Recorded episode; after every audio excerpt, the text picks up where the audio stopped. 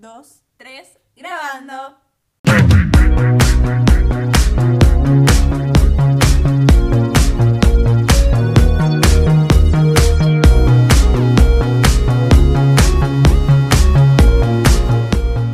Bienvenidos a todos y a todas a nuestro primer podcast con Victoria Perugino. y Macarena Gauto. Hoy vamos a hablar sobre la historia de la lengua, que es un tema que empezamos viendo en la escuela y después estuvimos investigando por nuestra parte y nos pareció muy interesante para compartir con ustedes. Empecemos. Para esto nos vamos a situar en la península ibérica en el 218 a.C. Allí surgió la Segunda Guerra Púnica, los cartagineses versus los romanos. Los cartagineses eran un grupo poderoso y fuerte en la región. No tenían un lugar eh, fijo, sino que iban mutando, iban cambiando dependiendo de sus conveniencias. Esta guerra los ganan los romanos. Y ahí surge el periodo de romanización, que consiste de varios puntos. La primera es de la formación del ejército para unir y proteger al pueblo, ya que estaban en constante ataques. Y esto le vino muy bien al pueblo ya que les trajo mucha calma. El otro fue la cultura. Ellos trajeron el calendario y además impusieron la religión católica. El derecho a la ciudadanía que les permitía el casamiento y además les permitía transitar libremente por el territorio, además de imponer la lengua, la lengua latín.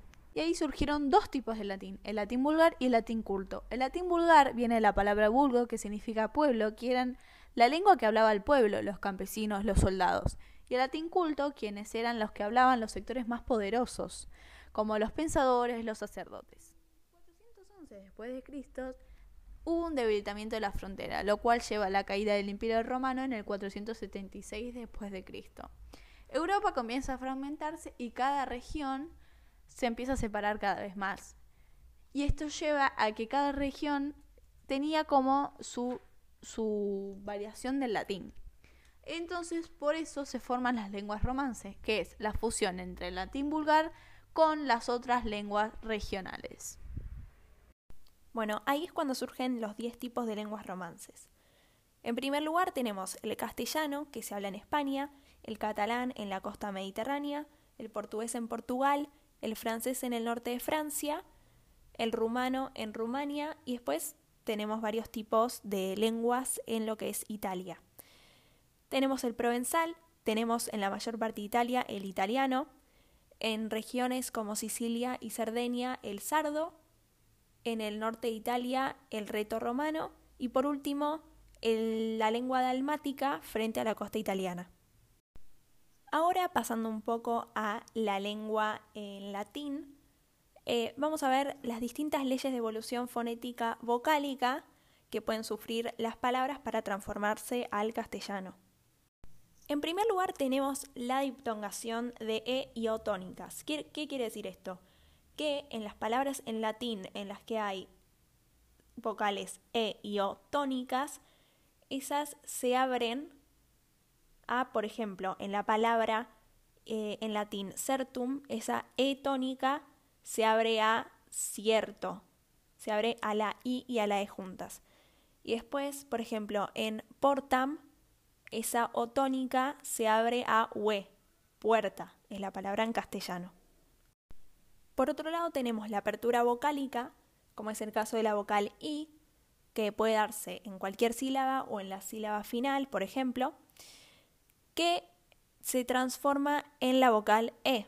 Tal es el ejemplo de la palabra en latín cibum, esa I se abre a una E, y la palabra en castellano es cebo. También tenemos el ejemplo de la palabra inimicum, que en castellano es enemigo. Lo que ocurrió ahí fue que la vocal I del principio se abrió a una E. También tenemos la monoptongación de las sílabas que tienen una A y una E juntas o una O y una E juntas y se abren a la vocal E.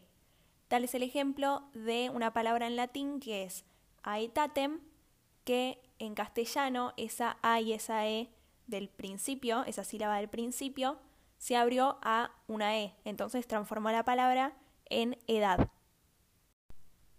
Después tenemos la pérdida vocálica, como es el caso de la palabra en latín aperire, que en castellano es abrir. Justamente lo que pasa con la E de la palabra en latín es que se elimina.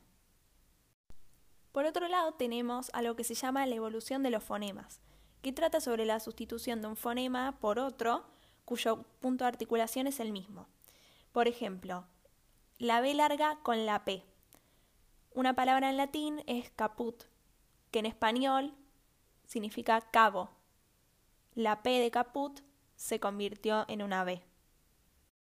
Tal es el caso de la T y la D, en la que, por ejemplo, la palabra en latín es pater y en español es padre. La T de pater se transformó en una D. Y por último tenemos el caso de la K y la G. La K abarca también la C y la Q. Por ejemplo, es el caso de la palabra en latín lacum, que en castellano significa lago. Ahí podemos ver cómo la C de lacum se transformó en una G. Habiendo entendido cómo van evolucionando las palabras, podemos pasar a explicar lo que es el patrimonialismo, el cultismo y el semicultismo. El patrimonialismo o las palabras patrimoniales son aquellas que resultan de la evolución del latín vulgar con arreglo a las determinadas leyes fonéticas, es decir, que fueron totalmente evolucionadas. El cultismo son las palabras que fueron introducidas recientemente a las lenguas romances, por lo que no tuvieron la oportunidad de pasar por, por las evoluciones fonéticas y, y están muy semejantes a su procedencia inicial.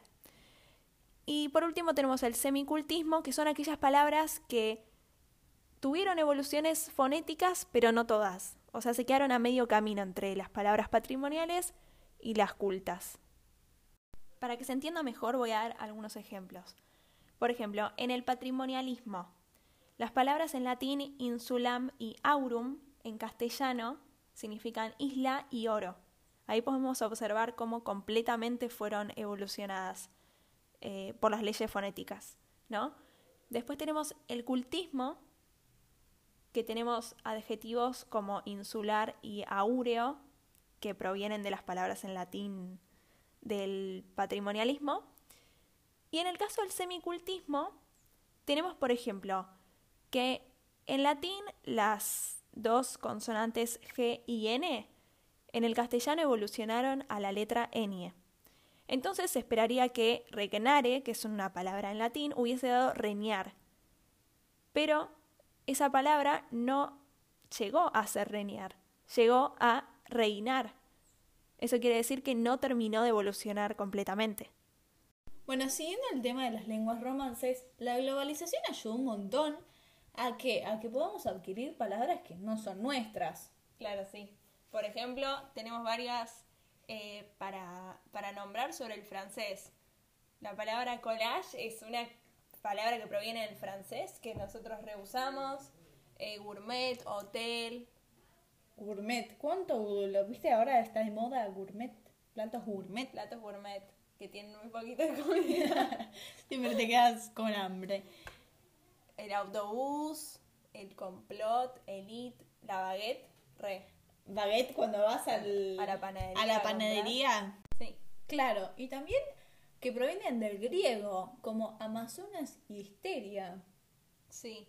Después tenemos, en italiano tenemos varias. Por ejemplo, el banquete, que esta es interesante porque como que proviene, proviene de dos lugares. Dice, proviene principalmente de la palabra francesa banquet y esta proviene de la palabra italiana banquetto, la cual es un diminutivo de banco. ¿Cómo decir banquito? Sí.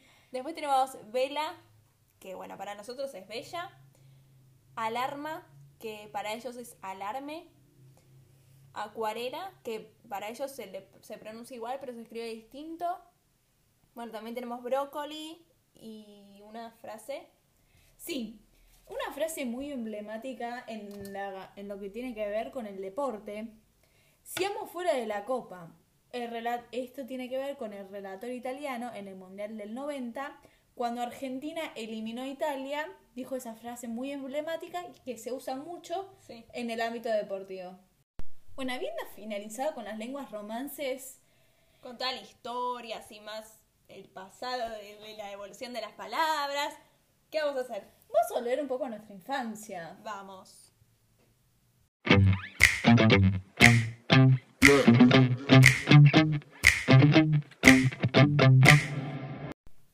Neutro. ¿Quién no habló neutro al principio de su vida? Sí, hay gente que lo sigue usando, te digo. Pero vamos a aclarar qué es el idioma neutro por si alguien no lo conoce. Es básicamente crear, eh, fue una variante del idioma español que fue creada como para que sea aceptada por, por partes de, de todo el mundo y que tengan como un idioma en común. Esto más que nada se usaba para los medios, se usaba y se usa para los medios de comunicación y entreten- entretenimientos, la tele. ¿Se puede decir que fue como una estrategia para que los, los programas de televisión sean vistos por todo el mundo? Sí, sí, porque es como implementar un idioma que, que sea entendible como para todos, pero sin, sin irse del español. Y sí, la verdad es que nos pasó de chiquitas viendo la tele y yo conozco a, a, a personas, a nenes o a nenas chiquitas que, que siguen hablando en neutro y ya tienen como siete años. Yo creo que la tele te consume un poco eso. Sí, las horas frente a la tele es bien, bien importante eso. Sí, porque... creo que al fin y al cabo igual terminás hablando no neutro, porque a mí también me pasó y ya no hablo más en neutro, pero ¿quién de chiquita no decía el refrigerador? El refri, El refresco, la nevera, sí. Hay un montón de palabras. ¿Qué más? El columpio, el columpio. el carrusel. sí, es que todos hablábamos así, pero es justamente por eso, es por los medios de comunicación. Sí, a mí me pasa mucho, no veo dibujitos claramente, pero por ahí veo alguna serie que dicen el apartamento. Vamos al apartamento. Pasa eso mucho con los subtítulos también. No sé si te diste cuenta. Que, que el audio es una cosa y el subtítulo te lo transcribe todo en palabras neutras. Y sí, es, es básicamente como... Es un cambio también que sufre nuestra lengua, pero... Pero yo creo que tiene un tiempo. Me parece que no es algo que, que, que dura toda la vida de alguien. No, coincido con vos. No, no, aparte uno va creciendo y va escuchando como que ahí medio te corrigen el resto, Claro. ¿viste? Te dicen, no, esta palabra no va. Medio como que te van guiando. Bueno, y habiendo recordado estos fantásticos momentos de nuestra infancia, vamos a pasar a la siguiente y última sección de este podcast.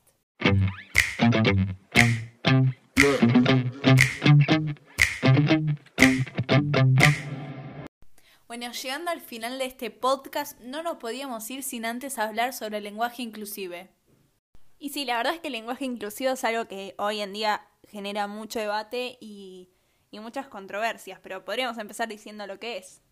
Dale, contame.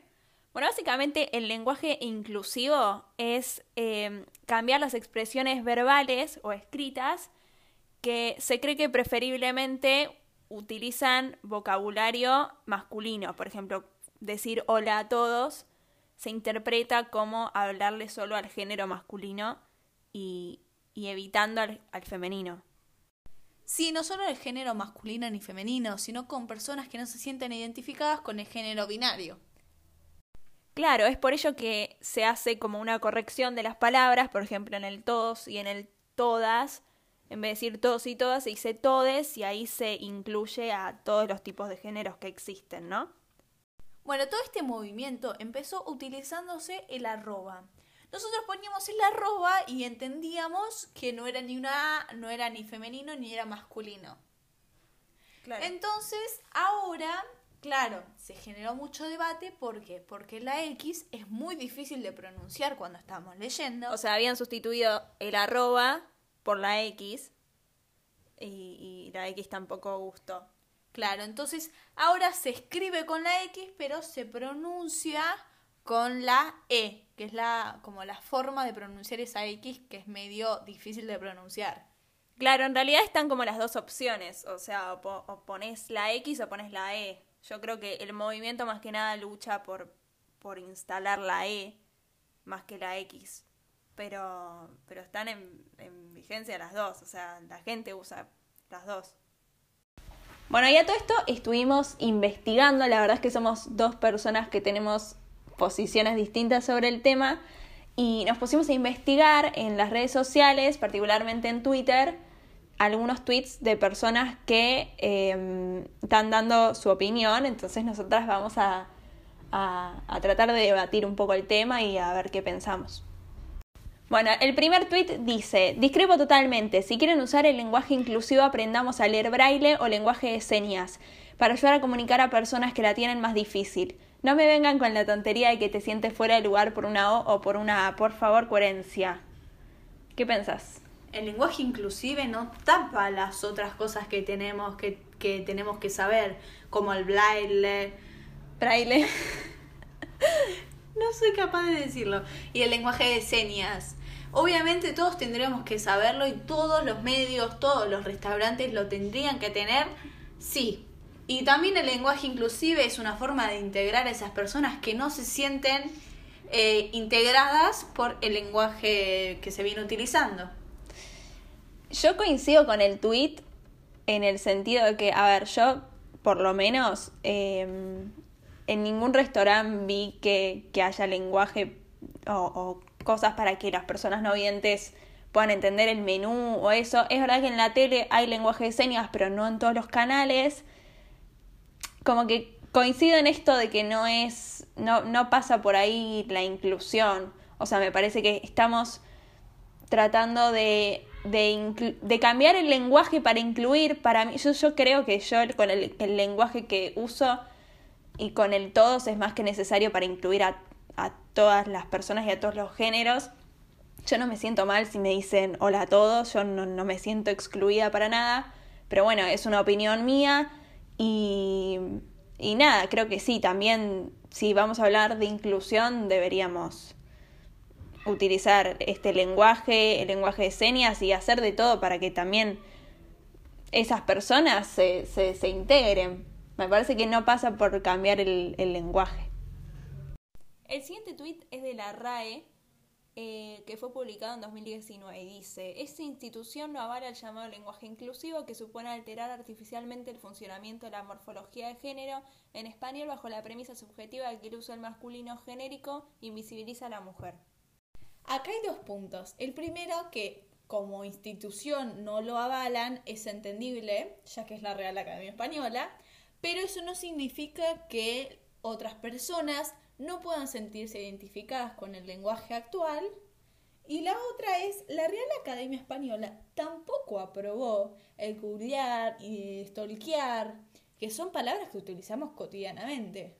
Claro, sí, eso es verdad. A ver, yo entiendo la postura de la RAE porque, bueno, o sea, es la Real Academia Española y no, no, no, claramente no va a estar de acuerdo porque es cambiarle todo el idioma.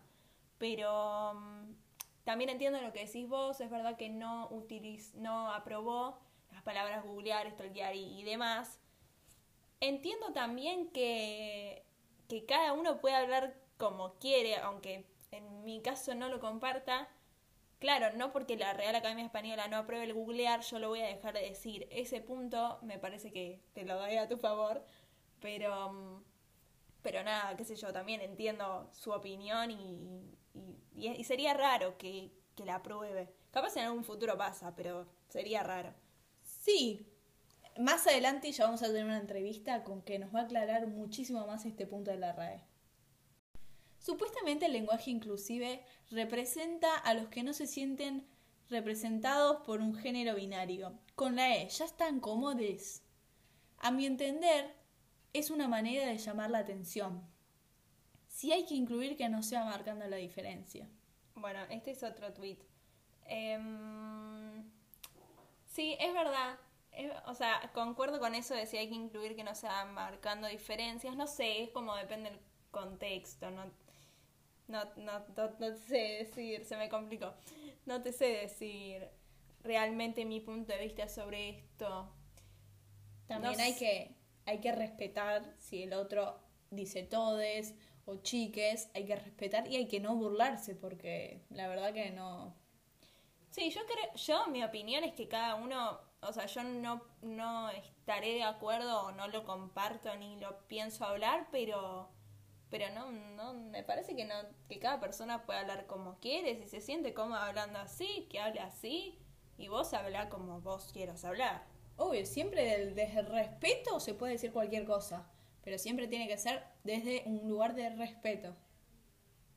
Bueno, además de leer los tweets, estuvimos viendo videos de canales importantes de Argentina, charlas TED, y mm, este era justamente un video de una campaña en donde había gente que estaba a favor y había gente que estaba en contra. Hay un señor que estaba en contra del lenguaje inclusivo dijo, las palabras tienen género gramatical pero no tienen nada que ver con el sexo. El libro, la puerta, el árbol, la escalera son palabras con género gramatical femenino y masculino, pero ninguna tiene aparato reproductor. Comprendo lo que el señor este dice y entiendo que gramaticalmente el lenguaje inclusivo es difícil de entender y hasta verbalmente, pero cualquier cambio llevó su tiempo y creo que este va, va a ir mejorando. Sí, yo creo que es un poco lo que decía al principio cuando empezamos a leer los tweets. Em, creo que las palabras tienen género gramatical, pero no, no condicionan a quién se le está hablando. Por ejemplo, la palabra, las que decía él como ejemplo, voy a poner como ejemplo el agua. Él se supone que es masculino, agua es femenino, entonces ahí tienes una mezcla, no es el agua, ¿entendés? Yo tampoco me siento representada por que me digan todes, pero lo acepto si sucede, o sea, cada persona tiene la posibilidad de hablar como quiera. Bueno, para finalizar esta sección vamos a hablar con Cintia Antunes, una profe de Ciencia de la Comunicación, que nos va a explicar un poco cómo fue su experiencia y su opinión sobre el lenguaje inclusivo. Bueno, para arrancar y ponernos en contexto, ¿qué es lo que pensás sobre el lenguaje inclusivo? ¿Pensás que es una moda o es algo que viene para quedarse? Bueno, en base a mi experiencia como docente dentro del ámbito de la comunicación, lo primero que tendríamos que plantearnos y pensar es que eh, tenemos que tener en cuenta que lo que nosotros decimos y nuestro habla habla sobre nosotros mismos y que como sociedad continuamente estamos cambiando. En los últimos años, a partir de la introducción en un primer momento en la escuela, sobre la educación sexual integral y los, derechos y el uso y el, el, ejercicio de esos derechos, no solo en el ámbito escolar, sino extendidos a toda la sociedad, podemos ver que este lenguaje es parte del hacer humano ¿sí? y la comunicación central. Eh, la utilización del lenguaje inclusivo es una transformación de nuestra habla cotidiana y de nuestra comunicación, que vamos a ir incorporando no solo a partir de la, de la ley de educación sexual, sino que se va a ampliar, como dije antes, a otros sectores de la sociedad, ya que no solo los adolescentes o jóvenes, sino que en, en, mayor medida los adultos estamos utilizando este lenguaje para comunicarnos. Nos hacemos carne de él y lo utilizamos en distintos aspectos de nuestra vida. Eh, en realidad el lenguaje inclusivo es de alguna manera torcer o modificar nuestro habla, nuestro lenguaje básico, porque se considera que hay aspectos en él, que son aspectos estructurantes, que funcionan como patriarcales y sexistas. En este sentido, estoy de acuerdo, por eso creo que es beneficioso la utilización del lenguaje inclusivo. Eh, de hecho, nuestro lenguaje posee ciertas marcas que acentúan aún más las desigualdades sociales de base, desigualdades que tienen que ver con la opresión y eh, por sobre todas las cosas, como dije antes, que tienen un rasgo sexista, pero también racista y patriarcal. El, uso del lenguaje inclusivo elimina, desde mi visión, estos aspectos del lenguaje y eh, nos iguala a todos y a todas. Bueno, y hablando un poco sobre que elimina la desigualdad social, ¿qué pasa con aquellas personas que no se sienten identificadas con el lenguaje inclusive? Bueno, en realidad, eh, como dije antes, esto es una pugna, ¿sí? Eh, el lenguaje como sistema de comunicación está continuamente en controversia. Yo creo que aquel que no se sienta plenamente identificado para poder utilizarlo puede seguir utilizando los códigos de lenguaje que hasta ahora viene utilizando y aquel que, que sienta que el lenguaje inclusive puede seguir utilizando el lenguaje tal cual lo venimos utilizando hasta el día de hoy. Digo, esto es una cuestión que nos representa a cada uno de nosotros y nosotras y eh, aquellos que realmente sentimos la necesidad de hacerlo, lo, lo podemos incorporar. Creo yo que eh, esto tiene que ver con el respeto hacia el otro. ¿Y qué es lo que pasa con la Real Academia Española? Porque está en desacuerdo. Bueno, el lenguaje, como dije antes, nos va a aportar determinadas estructuras jerárquicas ¿sí? dentro de una sociedad y es un espacio de luchas y de resistencias.